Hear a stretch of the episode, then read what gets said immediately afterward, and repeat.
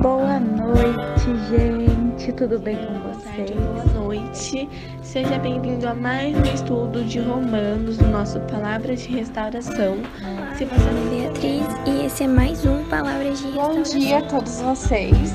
Olá, você está ouvindo Palavras de Olá, minha Restauração. Nome do Pai, do Filho e do Espírito Santo. Boa noite, gente. Tudo bem com vocês?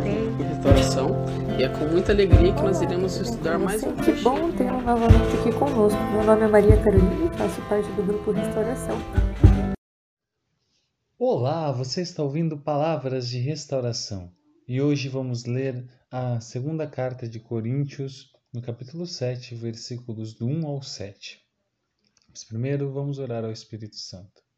Vinde, Espírito Santo, enchei os corações dos vossos fiéis e acendei neles o fogo do vosso amor. E enviai o vosso Espírito, tudo será criado, e renovareis a face da terra.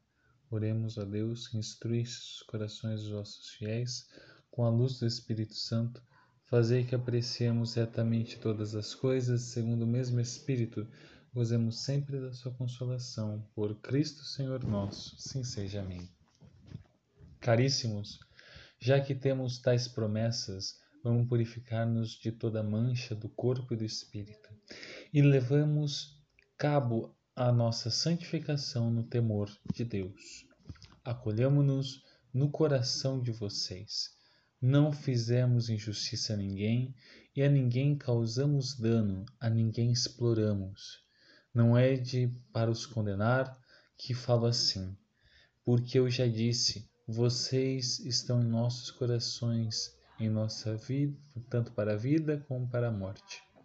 Minha confiança em vocês é grande e eu me orgulho muito de vocês. Estou cheio de consolo, transbordando de alegria em toda a nossa tribulação.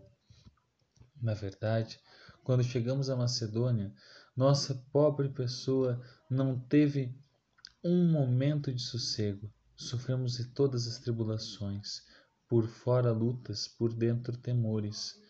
Deus, porém, que consola os humildes, confortou-nos com a chegada de Tito.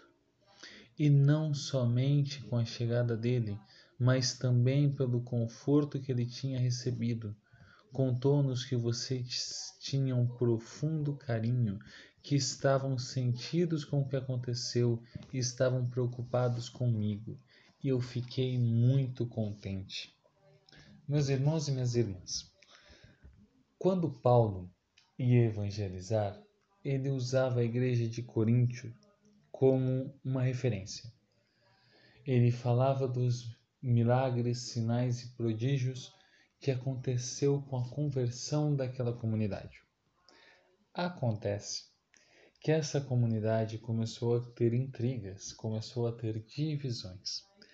E Paulo enviou a primeira carta aos Coríntios dando uma bronca. Acontece que quando ele fez isso, surgiu um- uma multidão de zum zum zum, de diz que me diz que. E ele recebeu toda essa angústia, como a gente pode ver a partir do, do versículo 5, com tormento, com inquietação, porque era uma comunidade que ele tinha apreço e ele tinha medo, tinha temor que ela tivesse debandado, tivesse abandonado o caminho de Deus. Tanto que ele fala que ele só se aquietou quando recebeu notícias de Tito. E mais alegre ficou porque essas notícias vieram falar que eles estavam junto de Paulo, ou seja, eles estavam com profundo carinho ainda com ele. Pois bem, isso a gente pode tirar lições valiosas. Primeiro, que a vida daquele que segue a Jesus não é isenta de problema. A gente sempre bate nessa tecla, porque Paulo, que foi um dos maiores pregadores que nossa igreja já teve, passou por um inferno e ainda dizia que a morte e o tormento era lucro, pois ele encontrava a paz em, em Cristo. E olha que interessante, quando ele sofreu tormento, ele recebeu uma boa notícia por algo que ele havia semeado.